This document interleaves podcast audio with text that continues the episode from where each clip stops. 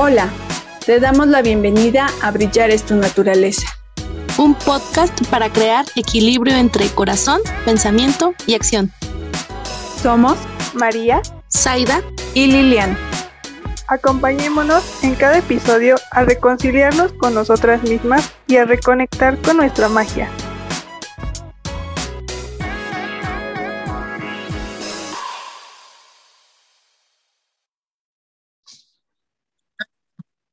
Hola, ¿qué tal? Te doy la bienvenida a Brillar es tu naturaleza.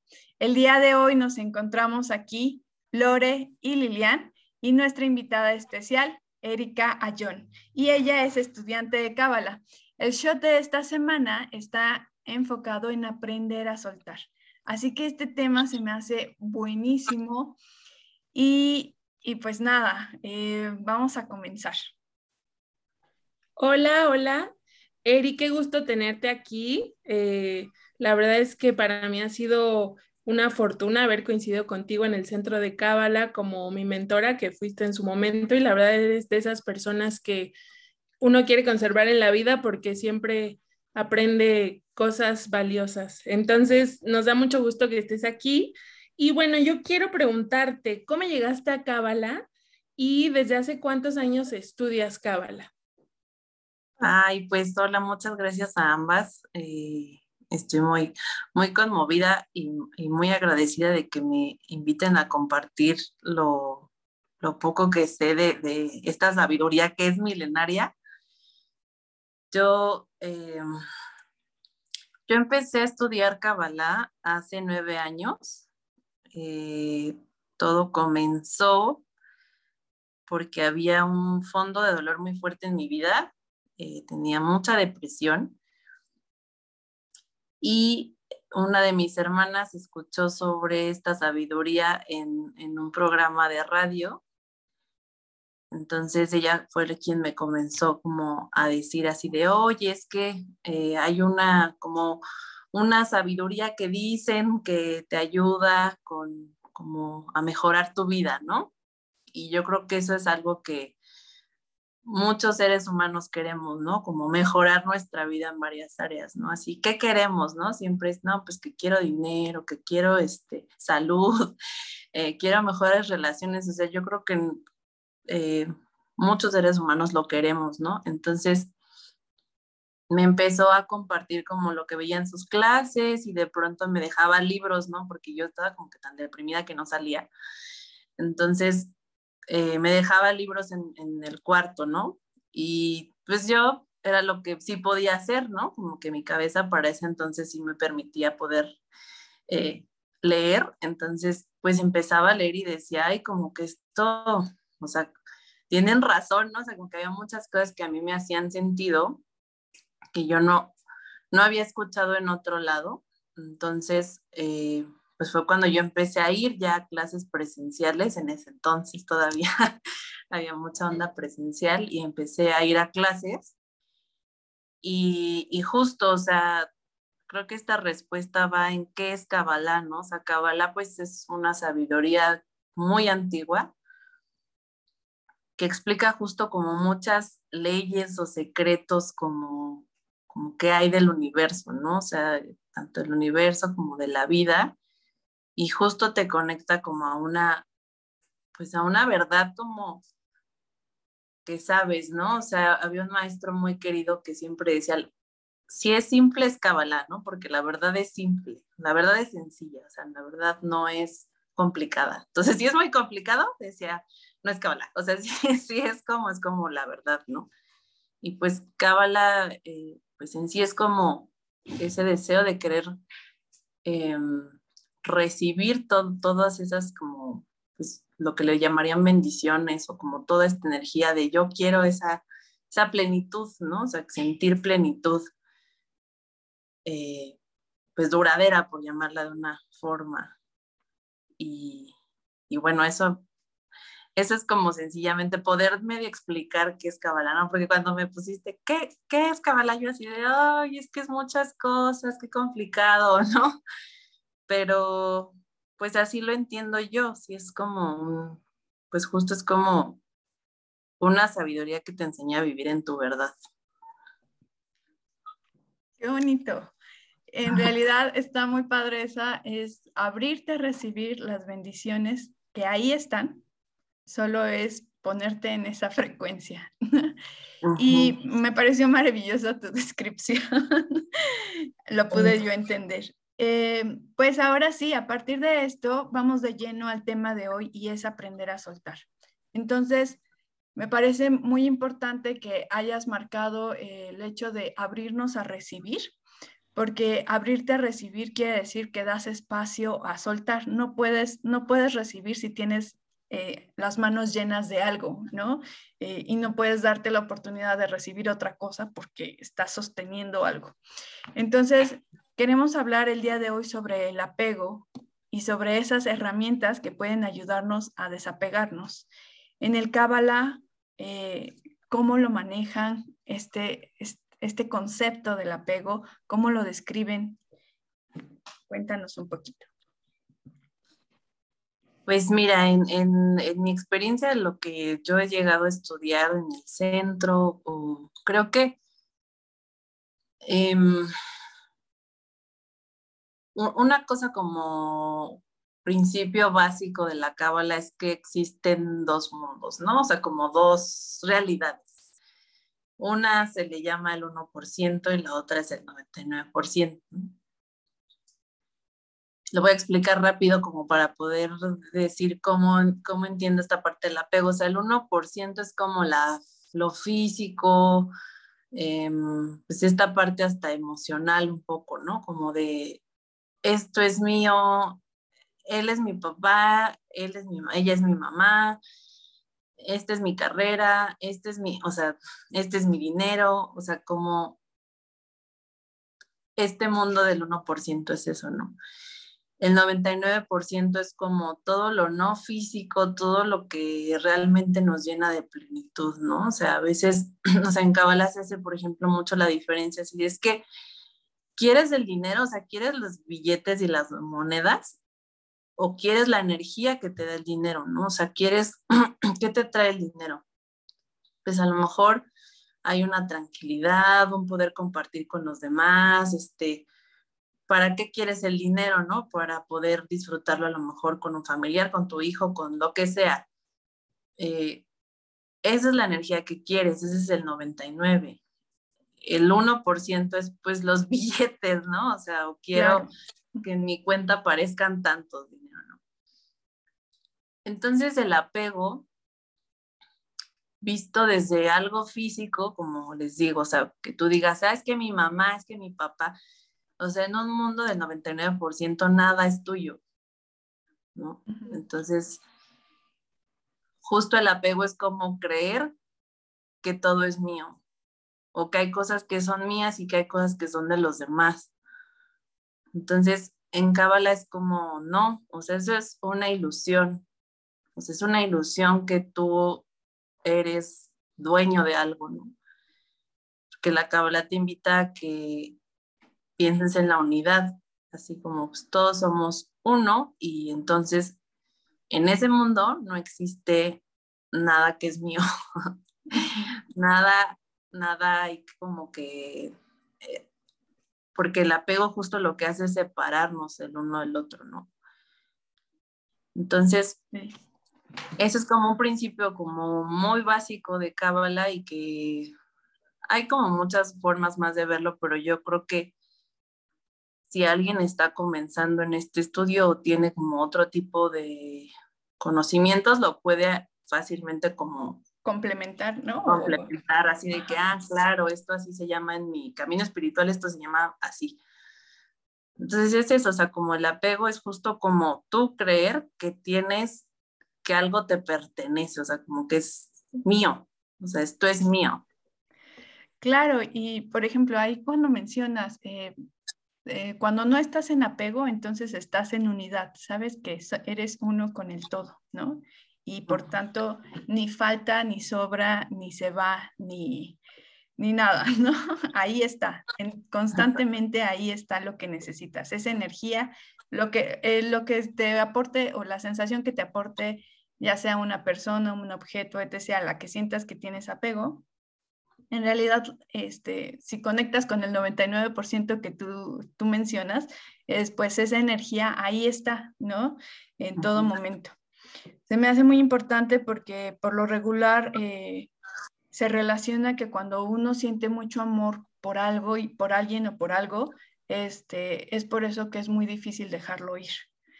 Eh, cuando en realidad no es así, es más bien, amor no es igual a apego, ¿no? Apego tampoco es igual a amor. Y, creo que la manera en que lo explicaste tú es como mucho más eh, visible o más eh, entendible.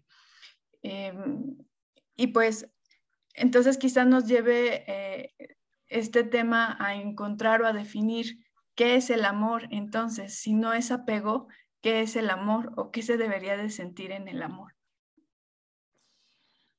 Pues mira, personal, ahí, sí creo que se puede meter más mi opinión personal más que la sabiduría. Pero justo, o sea, justo lo que tú dices, eh, a mí una, una manera en la que yo aprendo a veces es saber que no es algo, más que saber qué es, ¿no?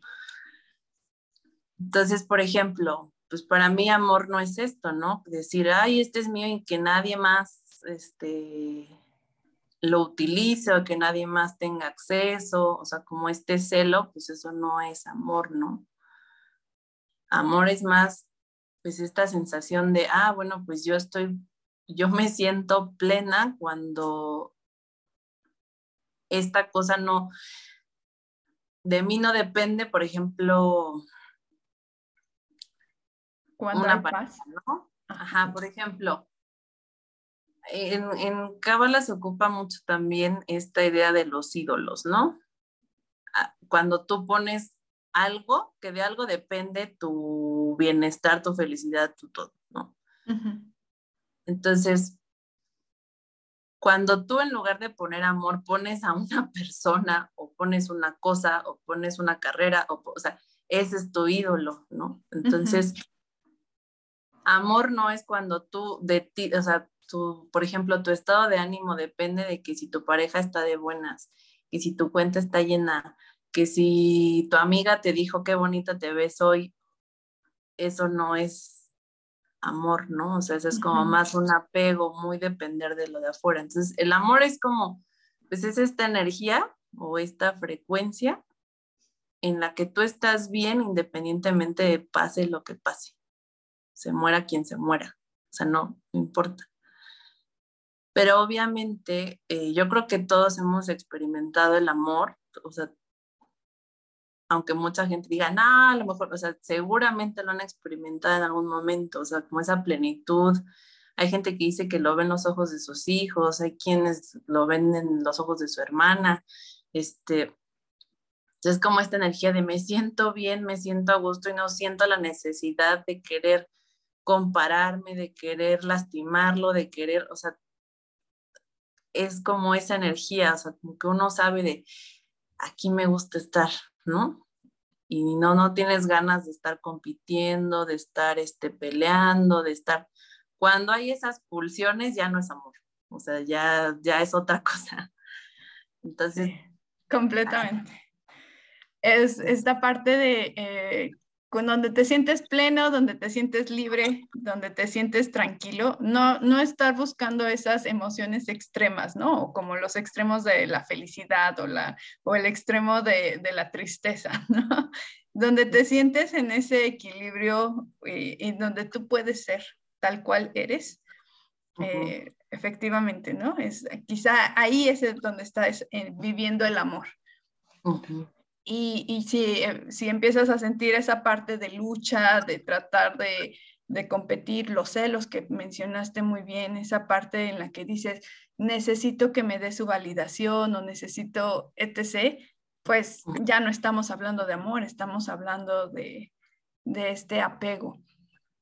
y, y, bueno, ah, entonces llegamos a esta parte en la que, ¿qué herramientas nos ofrece el Cábala para empezar a soltar?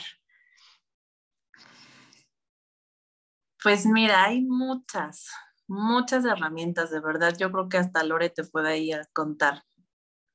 pero yo, o sea, quisiera como pensar que a lo mejor hay mucha gente que va a escuchar que no conoce, ¿no? De, de Cábala y entonces una, una primera herramienta que yo diría, hay, se le llama así como fórmula proactiva, ¿no? Y, y, y, esa es como que la enseñan muy bien en los cursos y yo trataré de, de hacerlo lo más sencillo posible. Primero es como cómo es, cómo soy yo reactivo, ¿no? O sea, el tema que tú tengas, por ejemplo, si es un apego con, eh, a lo mejor con un familiar, ¿no?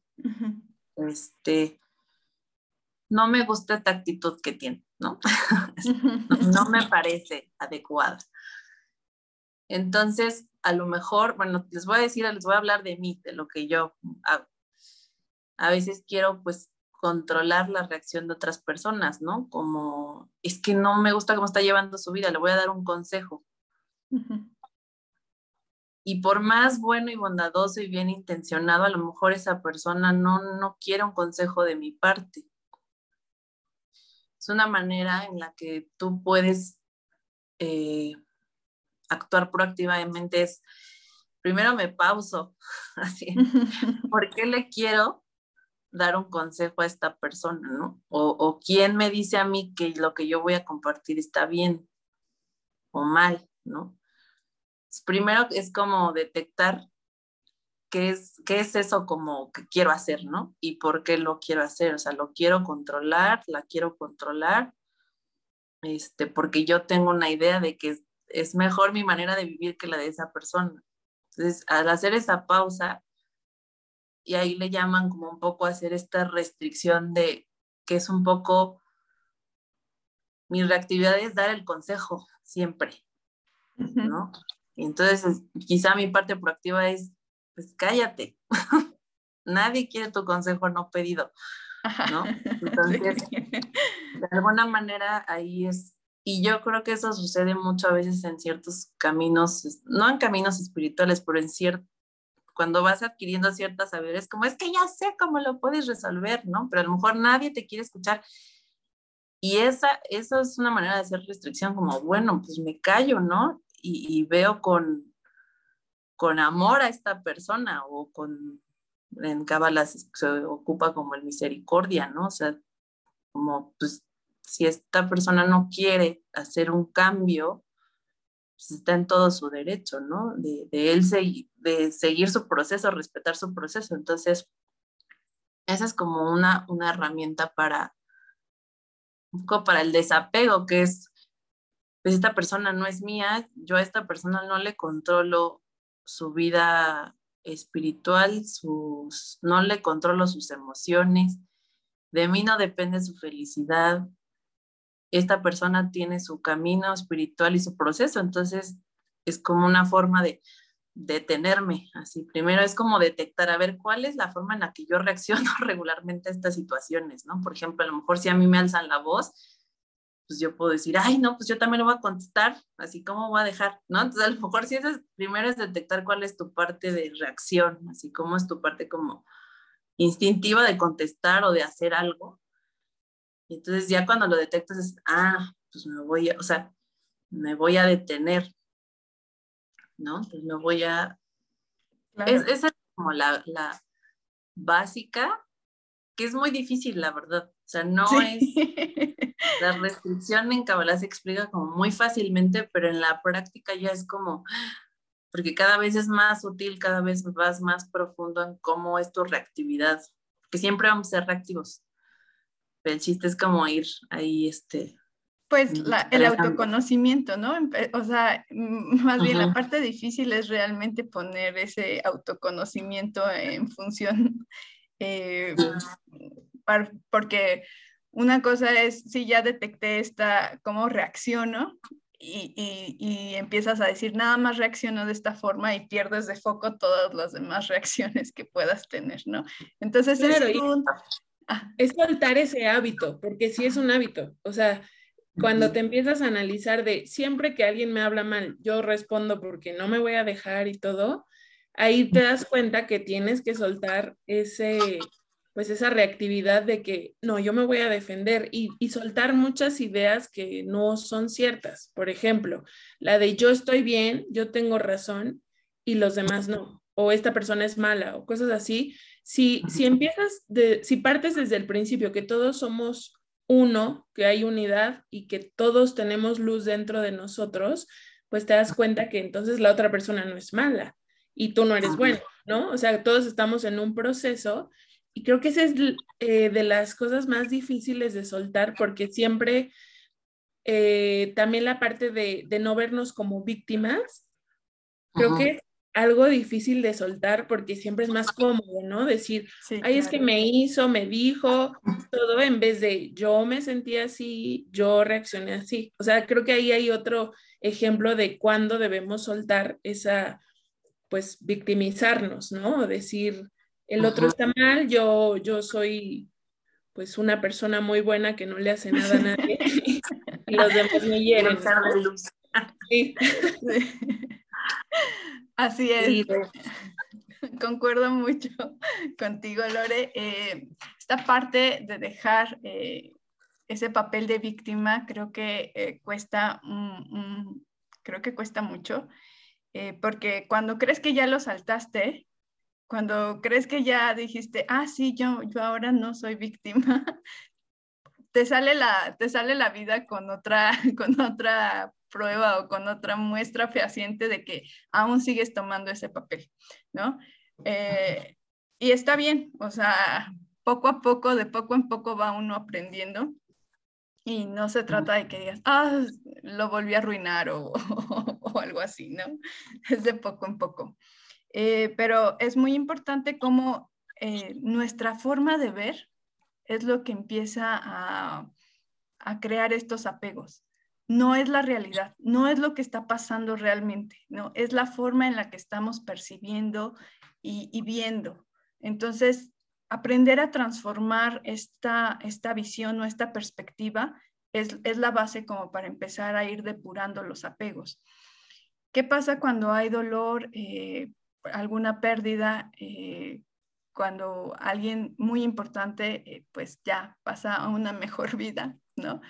Y entonces crea otra vez este sentido de separación.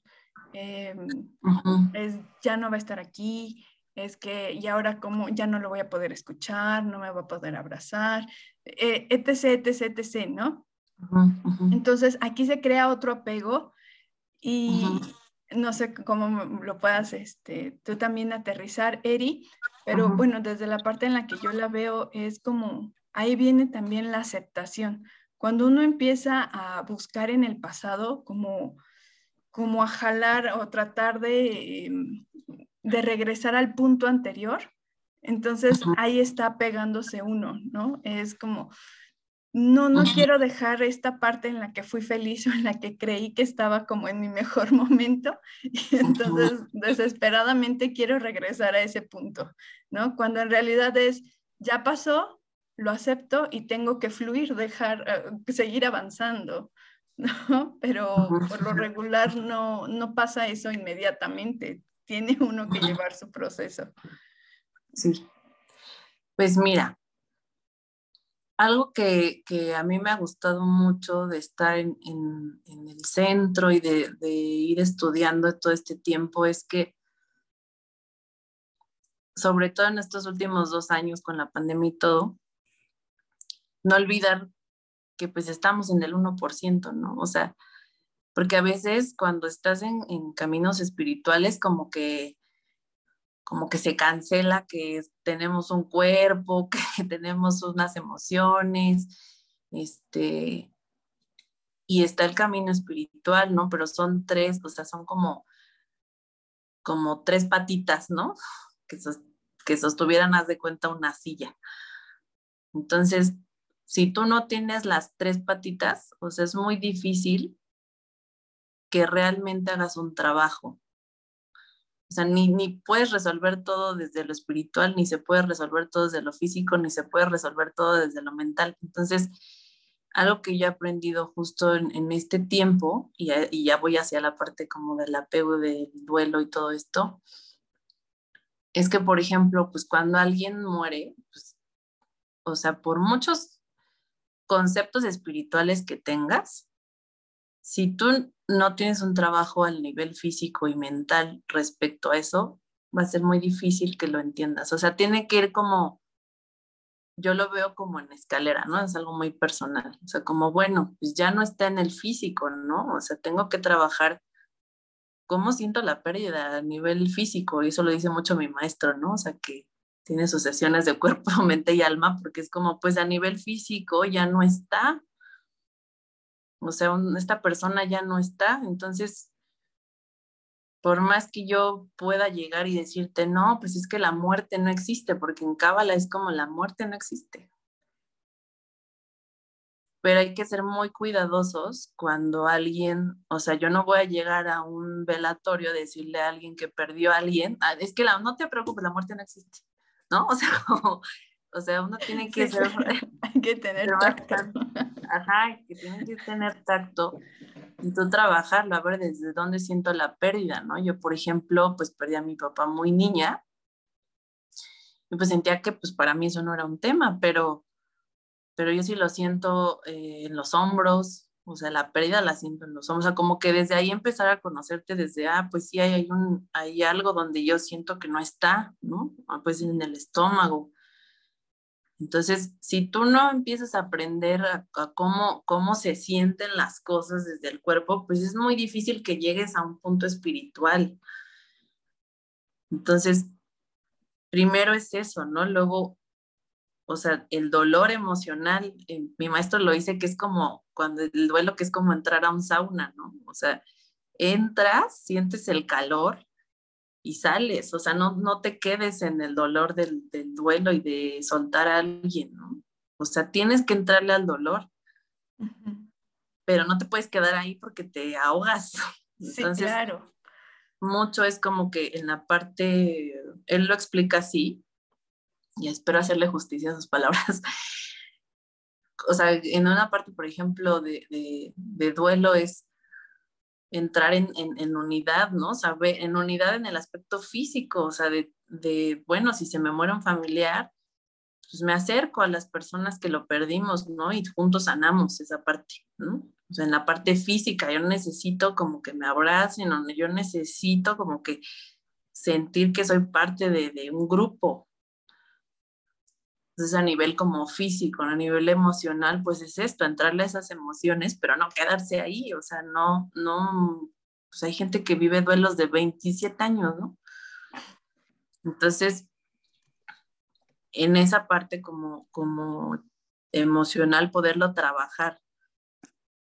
Y en la parte, pues, espiritual, pues es justo trabajar en esto, a ver, en Cábala se habla como que la, la, la muerte es el, truco más grande, ¿no? O sea, el truco más grande de así como desapareció este ser humano, ¿no? Y en realidad es como no, simplemente se transformó y pasó a otro, a otro estadio, pero no, ahí está, o sea, porque pues, todos somos, estamos en unidad, ¿no? O sea, esto es solamente un, pues una ilusión. Entonces, el, el dejar ir es eh, lo dice mi maestro igual como querer parar un tren que viene a toda velocidad y dejar ir es como, pues, poner una resistencia. Y esto ya es más mi opinión, que, o sea, para dejar ir te tienes que agarrar de algo. O sea, como cambiar así de, bueno, pues voy a dejar ir esta situación, pero me voy a agarrar de mis herramientas que tengo, de los recursos que tengo para solucionar esto, mis recursos físicos, mentales y espirituales. O sea, no, no es como tan fácil decir, ay, pues ya déjalo ir, ¿no? O sea, hay que ser, eh, sí, muy finos a veces para cuando alguien está pasando por un proceso de pérdida de lo que sea, de trabajos, de personas, de salud, es bueno, pues, de, o sea, dejar ir a lo mejor esta víctimas, pero agarrarme de algo, o sea, agárrate de tu espiritualidad, agárrate de tus herramientas emocionales, agárrate de tus cosas físicas, o sea, que te van a ayudar a, soltar esa situación. A enfocarte en ti, ¿no? Este, volver a recobrar esa energía que, que, en la que pusiste en el otro lado. O sea, yo lo veo así, es como le empezaste a dar a la otra, a la otra cosa o persona mucha energía, pero esperando como que, que te validara a ti o te hiciera sentir mejor, ¿no? Ahí se crea esa dependencia. Cuando ya la otra persona ya se quiere ir o, la otra o la otra ya cumplió su ciclo, porque todo tiene su ciclo, pues este ya es momento de decir, hoy pues yo tengo que retomar ese poder que cedí, ¿no? No hay por qué. Pues esta, esta plática creo que va para más larga, pero se nos acaba el tiempo. Este solo era un shot, pero se fue muy rápido. Eh, pues al final recordemos que efectivamente todos somos unidad y nada se pierde, nada se va todo está ahí, en ese 99% que menciona Eri. Pero hay que saber conectar con ese 99% y, y saber conectar es desde el amor. Entonces, el amor no es lucha, no es resistencia, no es esclavitud. El amor yo lo consideraría que es libertad, eh, es claridad, es expansión. Entonces, cuando uno se conecta en eso, pues va a empezar a sentir la sanación. Les mandamos un gran abrazo y nos vemos en nuestro siguiente episodio. Gracias. Gracias por acompañarnos y haberte dado este espacio para reconectar contigo. Recuerda que puedes encontrarnos en nuestro Instagram, arroba brillar es tu naturaleza. Ahí hallarás más información sobre estos temas y material exclusivo para reconciliarte con tu cuerpo y tu magia. Te esperamos en nuestro siguiente episodio.